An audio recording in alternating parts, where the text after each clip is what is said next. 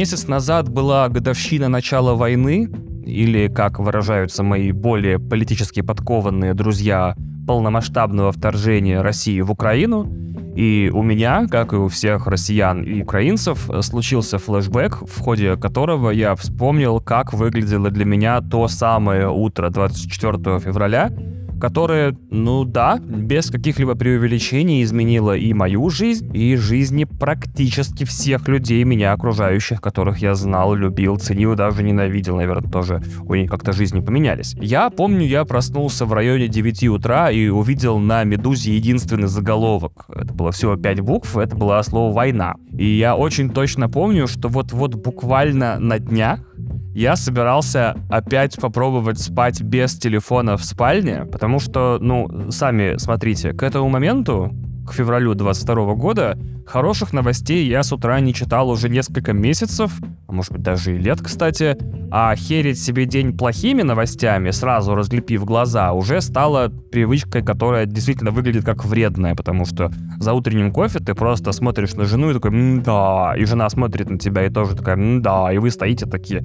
полчаса, как дебилы с кофе, и просто мудакаете. Этот заголовок «Война» на «Медузе» был настолько большой, что мне вспомнилась система приоритетов новостей на одной из моих предыдущих работ — у каждой новости, которая попадала на главную страницу, а некоторые новости не попадали на главную страницу, был приоритет, измеряемый числом от нуля до, кажется, 7. И чем меньше было это число, тем выше был приоритет и тем больше места занимала новость на главной странице. Приоритет 1 был самым большим, который я видел за свой год с лишним работы, и его обычно применяли к одновременно и срочным, и важным новостям. Естественно, катастрофам, катаклизмам, смертям видных общественных деятелей и арестам важных политических деятелей приоритет 0 никогда не ставили, и я его никогда не видел, вообще не знаю, как он выглядит. Кроме того раза, когда попросил выпускающего редактора показать мне, как он выглядит в админке, то есть на ну, примере какой-нибудь новости. В куларах, разумеется, шутили, что его держат для одной единственной самой важной новости, которую мы все с вами так или иначе ожидаем с разной степени трудно скрываемым нетерпением. То есть кто-то вот посильнее ждет, кто-то послабее, кто-то не ждет, но надеется, кто-то не надеется, но верит. А вообще объяснение в редакции было такое. Приоритет один меняет жизнь некоторых людей на некоторое время, а приоритет ноль изменит жизнь всех людей навсегда. И вот мне теперь интересно, начало войны было бы приоритетом ноль? Никогда не узнаем, потому что издание закрылось, потом снова открылось, потом поменяло редакцию, и я даже не знаю, та ли там самая админка, что и была, поэтому не судьба уже выяснить такие невероятные детали. Вернемся, тем не менее, к тому судьбоносному утру. И я так опешил сначала, типа, в смысле война? Прямо вот, типа, война. И потом, когда понял, кого и с кем война, опешил я еще больше. В итоге я помню, что более-менее первой сознательной реакцией было встать с кровати и забрать у спящей Кристины телефон, потому что, ну, вдруг, пока она спит, э, все успеет решиться. Ну вот, Медуза, как мне тогда показалось, просто драматизирует, как и всегда, повторял я себе в голове. Несмотря на то, что Медуза на моей памяти никогда не драматизировала ничего особенно сильно. Я думал так, там просто один из танков, который Путин странным образом собирал у границы последние там 4 месяца до этого, во время разворота пересек одной гусеницей границу, и вот возникла непонятка. А никаких жертв еще нет, думал я. Сейчас все буквально до обеда разберутся, принесут извинения, значит, наши их, э, правительству, и Кристина проснется в таком же мире, в котором вчера засыпала. Сейчас буквально вот я просто не хотел бы, чтобы она волновалась сейчас. Смысл? Смысл? Сейчас она наволнуется, а к вечеру уже все в порядке будет. Зачем волноваться, непонятно. Как мы с вами видим, никто ни с чем не разобрался. Ни до обеда, ни до вечера, ни к ночи, ни за неделю, ни даже за 2-3 месяца, как неоднократно обещали разного рода эксперты с YouTube. И ни даже за год, пока не удалось разобраться. Кристина, кстати, когда мы недавно обсуждали это утро, рассказала, что не спала в этот момент и видела, как я забираю телефон, от чего напугалась сразу же. Получается, лежала в тревоге. То есть, что ж там такое, думала она, могло случиться, что я прямо вот беру и забираю ее телефон. Вот кто умер, что случилось? В итоге она лежала и проматывала все возможные драматические сценарии, которые могла. Смерти всех любимых артистов, всех политических деятелей, а всех родственников, естественно. Мою смерть, наверное, тоже промотала. В итоге получается, что я в этой истории повел себя как Россия. Я, прикрываясь благими намерениями, только сильнее навредил. Э, лучше бы вообще никуда не лез, занимался бы своими делами, менял бы власть регулярно, справедливо судил и растил свою экономику. Но что ж поделаешь, с вами сильно изменившийся за этот год подкаст «Один дома» и его сильно изменившийся, как Гермиона за лето, ведущий Иван Толачев.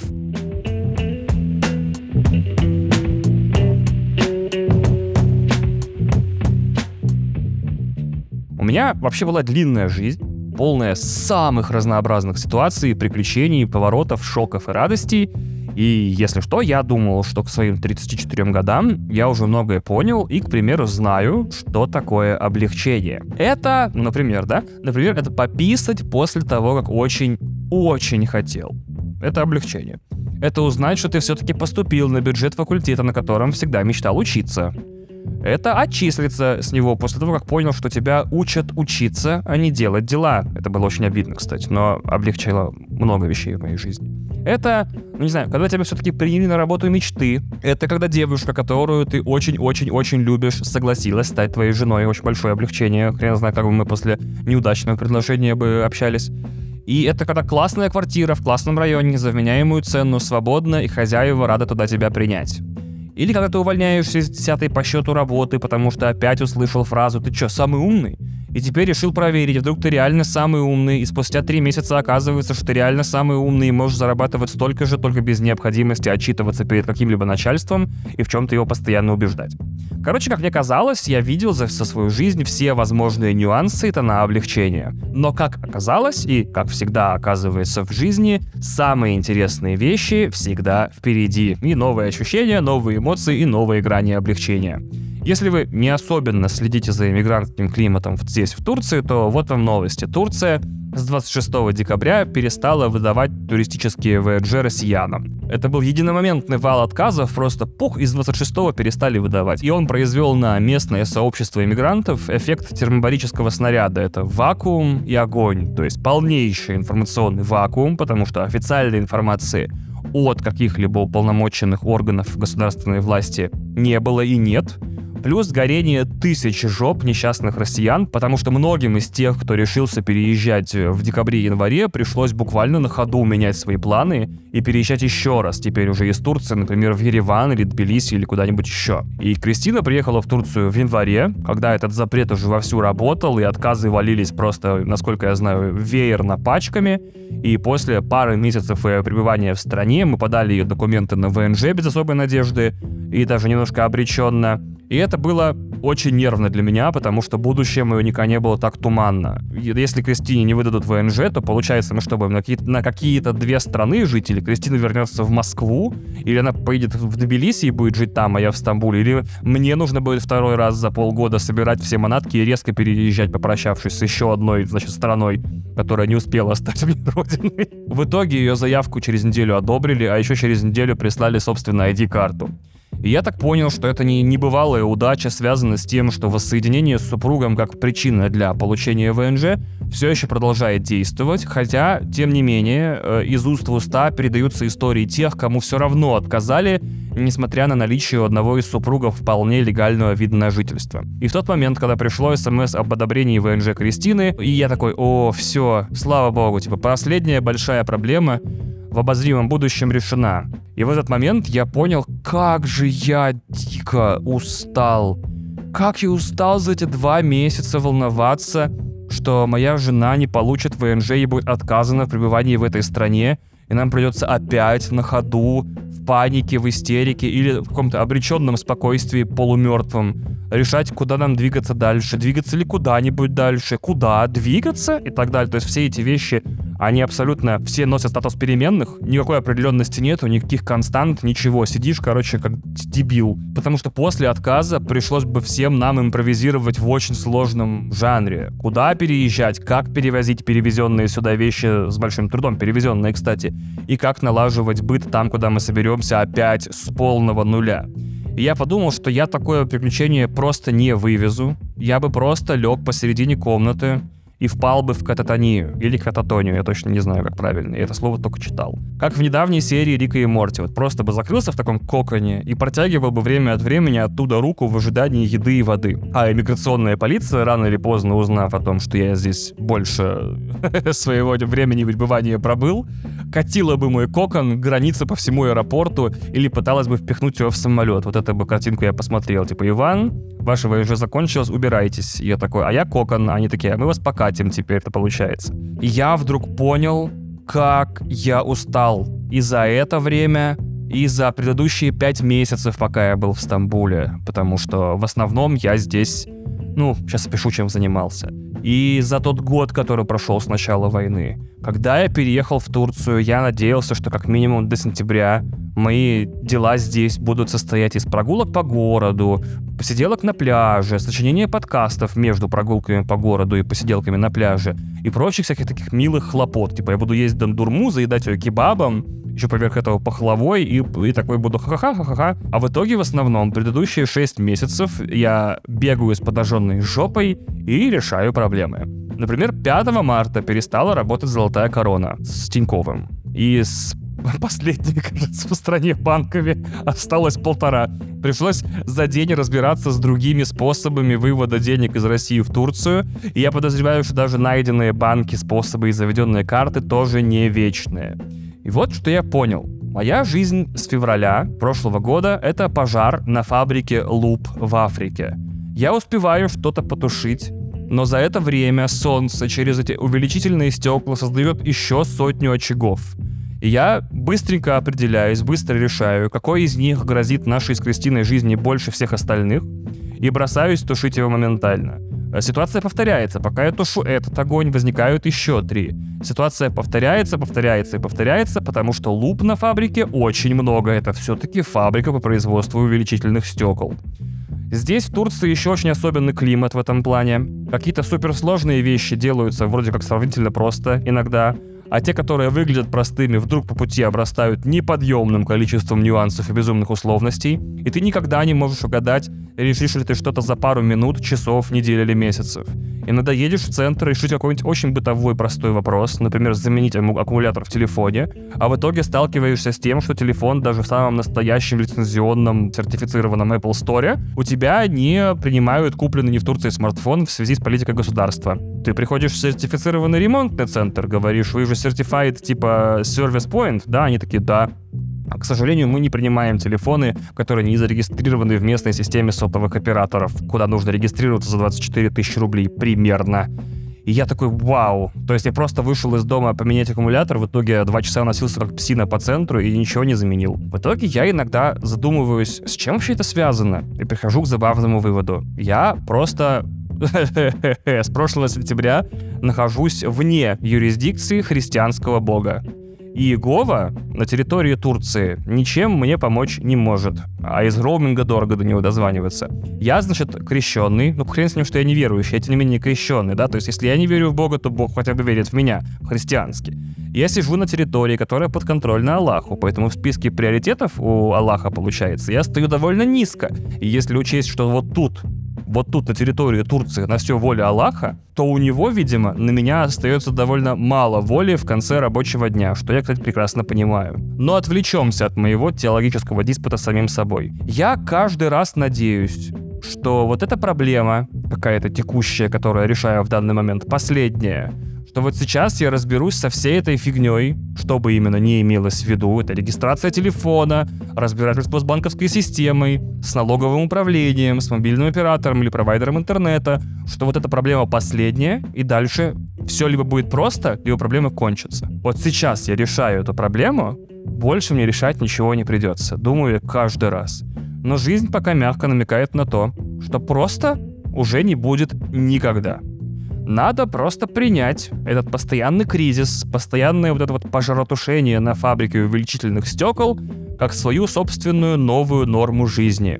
Я, и, видимо, многие из вас, дорогие слушатели, никогда больше не отдохнем, никогда больше не расслабимся, и за каждой новой решенной проблемой стоят три еще больше. Это, это, то, что происходит, не кончится никогда. И надеяться можно только на то, что за нас отдохнут и расслабятся наши гипотетические, у кого-то несуществующие, у кого-то существующие дети. Во-первых, типа так, даже если проблема вдруг кончится и, и, и будет просто когда-нибудь это хотя бы будет приятный сюрприз. Во-вторых, очень смешно будет узнать, что абсолютно так же думали наши родители в конце 80-х, начале 90-х, или когда они там нас всех рожали. Они такие, бляха, ну вот это сейчас жесть. Государство, в которое мы верили и которое должно было нас позаботиться, взяло и на, на наших глазах перестало существовать. Вот это вообще хардкор блин, приходится решать напряг за напрягом. Надеюсь, хотя бы нашим детям будет проще. Думали наши родители. А мне интересно, их родители также думали? И их родители, родители наших родителей, родителей, они тоже так думали? Сидим, короче, все вместе и ждем первое поколение россиян, способных хотя бы на секунду расслабить шопу без ожидания подвоха и каскада новых проблем.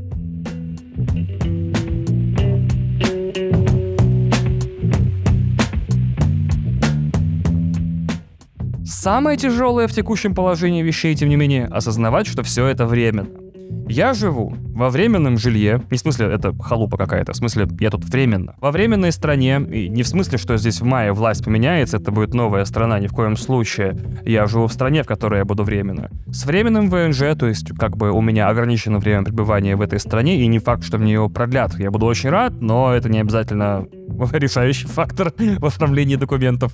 Э, вы будете рады, если мы продлим вам ВНЖ? Вообще да, ну тогда мы продляем и на временных деньгах, потому что в любой момент любой из каналов вывода денег из России или откуда-либо еще может быть перекрыт, потому что пошел я нахер, вот почему. Все, абсолютно все, что меня окружает, кроме Кристины, это фантомы, это переходное, непостоянное, имеет свой срок, рано или поздно закончится, покинет мою жизнь без прощания, и лучше к этому не прикипать. То есть у меня ощущение, что я в Турции до перечисляю. Первого землетрясения, которое затронет Стамбул, до смены политического климата, до смены отношения к России со стороны Турции, до реформы миграционной политики, до полного экономического коллапса в России, после которого заработанные в России деньги нельзя будет вообще никак вывести в Турцию. Или уже потому, что я не буду зарабатывать никаких денег в России, потому что никто не сможет мне их платить. И до первого катаклизма, любого, любой описываете, который разрушит текущее положение вещей мое. И при этом очень забавно, кстати, перечислять все это, а потом через 10 лет отметить, что я остался в Турции навсегда. Вот это будет еще смешнее, очень большая ирония. И мне кажется, что примерно такое же состояние не только у иммигрантов, которые вот на эти болотные кочки в жизни в эмиграции наступили, у них нет никакой почвы твердой под ногами, у них э, каждая кочка, на которой они стоят, может утонуть тут же и унести их с собой.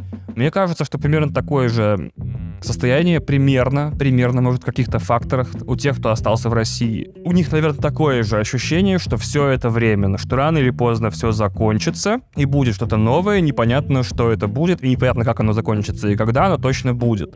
Вообще, получается, в таком случае, экстраполируя, так сказать, выводы, что вся Россия временная, вне зависимости от того, ты в ней или она в тебе. Независимо от того, в ней ли ты живешь или за ее пределами. Все равно Россия — это такой фантом, стремительно развоплощающийся.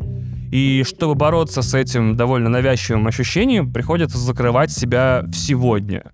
Помогает только мой любимый совет из книги Карнеги про тревожность. Э, смешная история, не помню, рассказывал в подкасте или нет. Я прочитал первые две или три главы Карнеги про тревожность, и там были такие классные приемы, что я не читал остальные приемы, потому что затревожился, что они, они еще лучше этих. Или как-то так.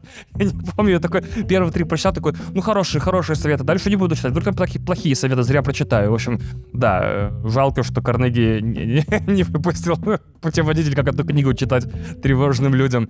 Ну ладно, да, там есть один из классных советов, вы контролируете только сегодня, поэтому живите сегодня. Завтра, ну, это Карнеги не, не писал, это я от себя дописываю, начнется новый пожар на фабрике Луп. Например, э, чтобы как-то выбраться, так сказать, из э, застоя психологического, я пытаюсь учить язык. Не то, чтобы я пытаюсь его прям учить-учить, типа хожу на курсы, там, прохожу дуалинго или читаю э, учебники по грамматике, один из которых у меня уже есть, кстати. А я просто вот, просто учу, типа, знаю, как некоторые слова читаются, знаю, как уже все буквы читаются, кое-что могу на ходу перевести, но разговаривать, конечно, пока очень трудно, потому что грамматика нетипичная, она не сложная, она просто нетипичная, она хотел сказать слово враждебная, но, естественно, не враждебная, она просто чужая. Тебя просто так никогда не учили строить предложения. Больше всего удивляет вот что. В общем, по рассказам друзей, когда ты приезжаешь во Францию и пытаешься поговорить с французами на выученном плохо французском, они такие, о, господи, пожалуйста, не говорите на нашем языке вот так, спасибо, и такие, бляха, просто не, не, не мучай, не, не надо на наших глазах Э, убивать э, наше произведение э, искусства, которое мы так долго вымучивали. Пожалуйста, нет.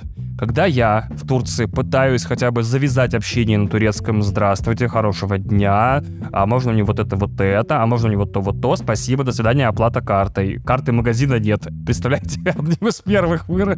выученных вещей в Турции стала карта магазина нет. Турки просто с ума сходят, они такие, god damn, чувак, произношение супер топ. Ты бог, ты лучший. Я такой, да ладно, come on, у вас очень сложная фонетика, у вас очень нетипичные звуки. Вы что, какое произношение топ? Я еле-еле вообще выговариваю половину того, что тут ну, э, нюансов есть по поводу гласных, согласных. Они такие, да нет, чё, güzel, просто ты вообще заряжаешь. Я такой, спасибо, спасибо. Ну, я не верю, конечно, но спасибо.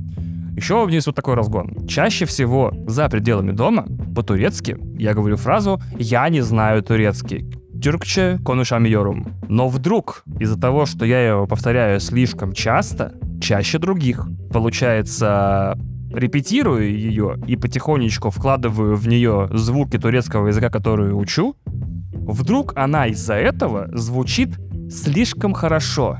И туркам кажется, что я над ними издеваюсь или не уважаю, что я прихожу куда-нибудь, и они такие «Йоу, братан, как у тебя дела?» А я такой Тюркчикон и Шамьорум. И они такие, блин, ну это вообще неуважение, конечно, потому что, представляете, вы решили бы заговорить с человеком в, на улице Москвы, например, на улице Москвы, и такие, йоу, бро, есть, неважно, жишка, есть жишка для вейпа? И он такой, простите, но я на русском не очень хорошо разговариваю. И он такой, бля, не пизди, умоляю, что ты несешь? Вон, а он такой, а он просто столько раз эту фразу повторял, что у него она вообще заученная по фонетике. И если он пытается сказать что-нибудь другое, то вы поймете, как плохо он разговаривает. Но эту фразу он выучил вплоть до, не знаю, того, как звуки друг из друга вытекают. Он такой, простите, но на русском я разговариваю очень плохо. И такой, да, бля, чувак, ну кого, ну, ну что ты, ну я тебя умоляю, ну в смысле, плохо, он русский такой, а он такой, я не знаю, чего вам нужно. И такой, а, ну да, может быть и плохо. Но он же будет стесняться говорить другие слова, он будет говорить, я на русском разговариваю очень плохо, и улыбаться, а, а русские не любят? Опять у меня русофобия поперла. А русские не любят? Не эти самые неискренние улыбки, они будут думать, что над ними реально издеваются, потому что самооценка не в порядке. Ну, короче, ладно, хрен с ним. А, вторая попытка бороться с вот этим вот застоем психическим, это попытка воссоздать мой быт в Москве.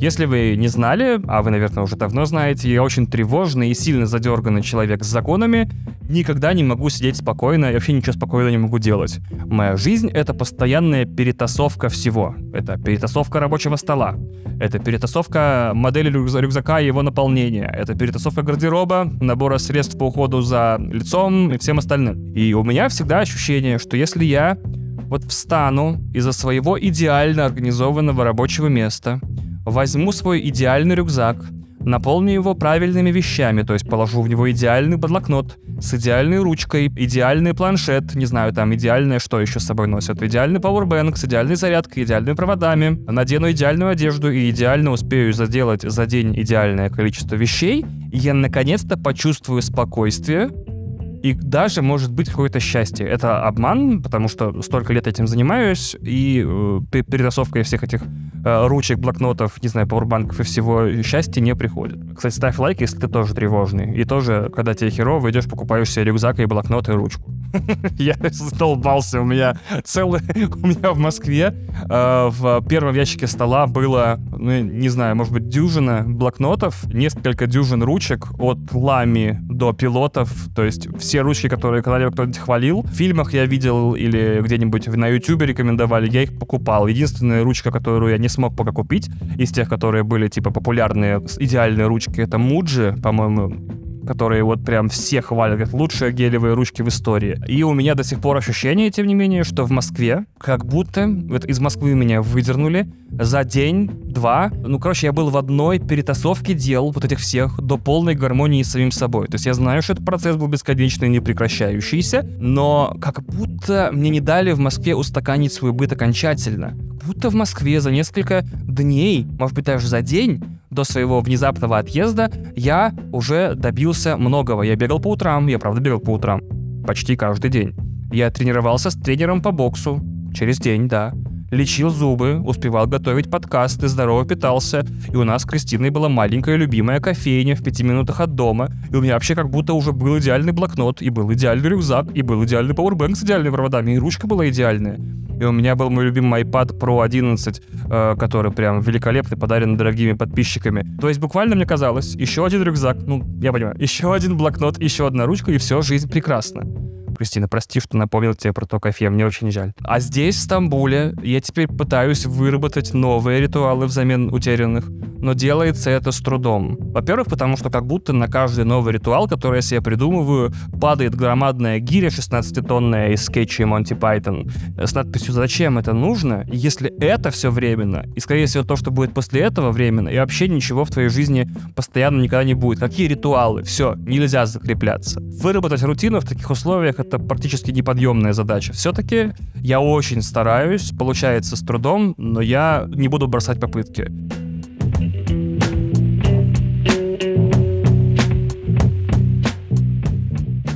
Но есть и хорошие новости. Во всяком случае, я перестал читать «Медузу» с некоторой нервозностью. В Москве, как я говорил уже в самом начале выпуска, каждый день последнего года жизни читать новости с утра — это было как открывать лутбокс с говном. Типа, точно в нем будет говно, просто разных типов, рандомное говно. Ты открываешь и такой, ну какие же сложности новые ждут меня сегодня? Что еще? Отключилось, заблокировано, кого посадили, на кого завели уголовку, там, за лайк на репост репоста, например. Теперь я имею возможность читать «Медузу» хотя бы чуть-чуть иронично, как хронику из какой-то параллельной вселенной, которая, тем не менее, из-за закрытия некоторых там сервисов, банков и всего остального, время от времени все-таки просачивается в мою. По поводу новостей я хотел еще пару вещей рассказать. Я тут с Кристиной посмотрел «Корону» на Netflix сериал, э, все пять сезонов, я в полном восторге. Если вы не знаете, это сериал о жизни Елизаветы II, покойной нынче э, королевы э, Англии. Это блистательный сериал, который лично меня подкупил тем, насколько он охерительно сделан, и тем, насколько там часто важные вещи проговариваются молчанием героев в ответ на какие-то вопросы, э, реплики и события. Это очень высокое искусство, э, когда герой сильнее раскрывается через молчание, нежели чем говорение. И мне кажется, что авторы «Короны» тут небывалых успехов достигли. Я думал, что это скучная херотека про королевский двор, а это очень веселая херотека про королевский двор. Но это не самое удивительное, что там есть. Вот эти все роскошные костюмы, скопированные с фотографий э, или видеосъемок э, легендарных событий. То есть на YouTube есть куча сравнений, как это показано в Короне, как оно было на самом деле. Такое чувство, что костюмеры просто на машине времени катались в прошлое и отбирали костюмы принцессы Дианы, э, принца Чарльза и всех остальных участников сериала. Так вот, раз за разом, это не самое удивительное, да, про костюмы не самое удивительное, но раз за разом я видел в сериале сцены, где пресс-секретари королевской семьи или Букингемского дворца, или там Даунинг-стрит, получают информацию о том, что вот условно завтра в газете такой-то выходит статья, которая содрогнет устои государства, обнажит истинную природу монархии и вызовет прям сейсмический сдвиг в обществе. И все герои на экране тут же хватаются за голову и начинают причитать, мол, ого-го, вот эта ситуация, блин, ох, ох, ох. Выйдет репортаж в газете, который все изменит? Жалко, что мы ничего, ничего не можем делать. Вот если бы у нас был бы хоть какой-то над ней контроль, над газетой или над ситуацией, или мы что-то могли сделать, но мы ничего не можем с этим сделать. Очень жаль. Или вот, например, в одной из последних серий пятого сезона есть сцена, где генеральный директор BBC обращается к главе канала, который выше его по рангу в компании, и говорит, мол, привет-привет, как погода, как здоровье, как дети. Кстати, забыл тебе рассказать, что наш канал, которым я управляю именно передачами, а ты управляешь как бизнес-структурой, э, выпускает буквально на днях интервью с принцессой Дианой, после которого Букингем придется тушить второй раз за 10 лет. Там уже был пожар, сейчас будет еще один. И председатель такой, который вот как раз как глава канала, он такой, вот это подстава, вот это ты монстр, вот это ты чудовище, вот это ты mongrel, вот это ты never do well, вот это я абсолютно flabbergasted твоими вот действиями и discombobulated. Они там весь сериал употребляют слова, которые в современном английском, кажется, лет 50 не слышал, и они не употребляются, ну ладно. Но при этом он его не увольняет и не запрещает выход программы, потому что владелец канала не имеет способности влиять на то, что он показывает. Опа, Э, и через 10 минут экранного времени он, он уже сидит на приеме королевы и предлагает ей свою отставку. Несмотря на то, что э, э, в эфир интервью пустил человек, который ниже его по табелю о рангах. И я такой, вау, Кристина, спасибо, что показала этот роскошный фантастический сериал. То есть все эти Экспенс, Мандалорец, все новые сериалы по Звездному пути, Сноупирсер, Westworld, они даже не кажутся какими-то особенно выдуманными сериалами после короны, если честно, по сравнению с фактом, что есть страна, где уже несколько десятков лет правительство не может указывать журналистам, что писать, а главы каналов не имеют прямого контроля над эфиром. Быстрее бы Россия стала похожа на любую страну 50-летней давности. На этой дурацкой ноте, еще выпуск дурацкий получился, но мне просто нужно было это выговорить. Следующий выпуск будет намного смешнее, я обещаю. Намного смешнее и интереснее. Тут просто мне нужно было выговориться. Мне нужно было рассказать вам, как я чувствую и как у меня дела. А, за эту способность выговариваться и быть для вас интересным. Я хочу сказать огромное спасибо своим подписчикам на Patreon и Boosty, которые позволяют нам с Кристиной не умереть от голода и холода, не подсесть здесь на тяжелые наркотики, которые, кстати, здесь запрещены, как мы на них подсядем, и не начинать торговать собой в городе, где у нас будет очень много конкуренции, потому что, ну, вы видали, какие турки красивые, я точно, меня никто не выберет на улице. Хочу сказать спасибо следующим прекрасным, замечательным людям. Константин Буянов, Александр Кузнецов, ДМ, Алексей Ширин, Галина Чернова, Джелеша, Иван Рубановский, Саня Гуйдуков, Шаба, Михаил Карнашов, Катинай, Нед Диего, Кастас Коломеец, Алишер Курбанов, Тимур Кондратьев, Колька Бодж, Андрей Муковозов. Артем Шелковников, Юджин, Маскульт, подкаст про историю любимых франшиз. Привет, Андрей, привет, Гриша. Послушайте подкаст Маскульт э, в те времена, когда не выходит один дома. Сергей Брагин, Дмитрий Петров, Юра Реутский, Константин Келемен, Кирилл Галкин, Солтик, КМ256, Нейм, Павел Бешеный Пес Алазанкин, Павел Жестерев, Копатыч, Андрей Гущин, Кисуки 619, Евгений Доброгодин, Нина Гладкова, Григорий Яфа, Дарк Лэббит, Бэкс, Call My Name Алехандро и Рома. А теперь, если вы остались до конца этим подкастом или долго искали телефон в сумке потом и выслушали все имена моих дорогих подписчиков э, высокого ранга, то вот вам, вот вам, на время, пока нас не будет вместе, на эти короткие 70 дней, потому что я записываю подкаст не очень часто. А, вот вам грузинская электронщина от диджея Кристины. Чаху ребит кама телис каго ребит нава ребит гаху ребит шарак засе გაშურებით შევიხორცე შეპარებით გულმა ვიცხად გეფერები თან რჯულების შეპარებით მოგიძებნე ეთერები შემიდა გულის ნათალები სიტყვა გზობით ნატანები ახლა რთული დალალებით ღმერთების შენადანები ჩივილებით ნაყვარები ხელის გულზე ნატარები ვაშკაც ვიხავ გამართული ამამ ხარეთ დამარხული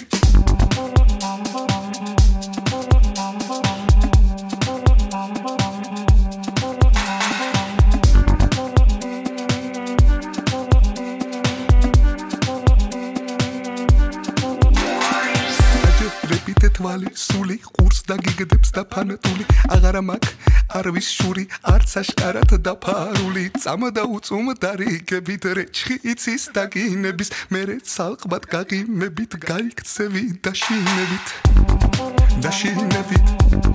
და შინებით და შინებით და შინებით. და შინებით და შინებით და შინებით და შინებით. she не видит, наши не видит, наши не видит, наши не видит.